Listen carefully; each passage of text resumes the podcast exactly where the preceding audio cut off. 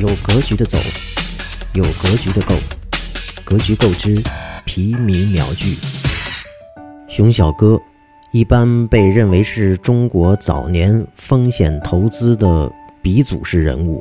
一九五六年生于湖南湘潭，曾在湘潭钢铁厂当过电工。一九九三年就步入风险投资行业，曾投资的国内知名互联网企业有搜狐、腾讯、百度、携程、三六零等。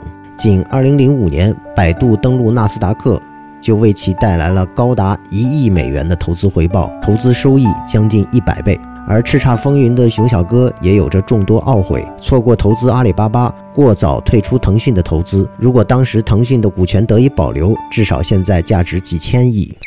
喜欢刚才的内容，觉得还不够尽兴，欢迎在你现在收听的平台订阅《格局够》的免费会员节目。